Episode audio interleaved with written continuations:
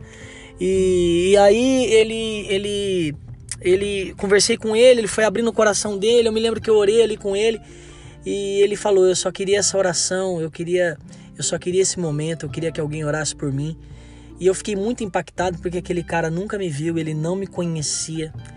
É, e, e, e, como que ele chegou em mim e me pediu uma oração, né? E, e eu simplesmente estava do outro lado da rua quando eu, eu pensei e falei, Deus, como eu gostaria de ajudar aquele homem. Aquele homem veio na minha direção, não para me pedir um dinheiro, mas ele veio me pedir uma oração.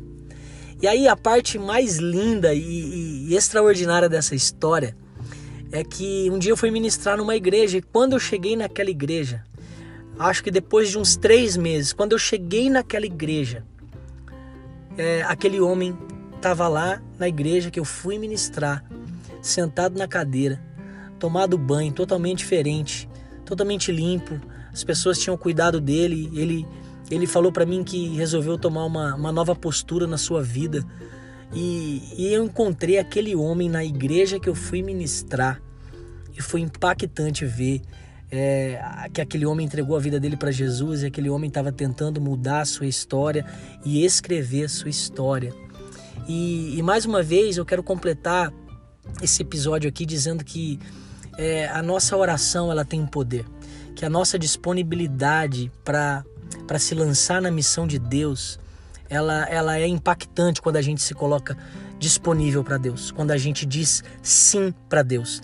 E o que o Espírito Santo quer falar com você agora é que você possa dizer sim para Deus e que você possa é, estar sensível nos lugares que Deus tem te colocado. Deus tem te colocado em alguns lugares, Deus tem plantado você para que você diga sim para Ele, porque esse é o anseio do Pai. É, ele quer se revelar aos filhos e a maneira com que Ele quer se revelar aos filhos é usando a minha vida, é usando a tua vida e usando essa nossa disponibilidade, né? usando a nossa intencionalidade para se esvaziar na direção de quem está clamando, na direção de quem está necessitado, na direção de quem está buscando a Deus. Cara, eu só estou compartilhando com você essa história, mas pensa na alegria que eu fiquei depois de alguns meses ver aquele, aquele homem dentro da igreja adorando a Jesus, totalmente com um semblante diferente, totalmente feliz, totalmente liberto.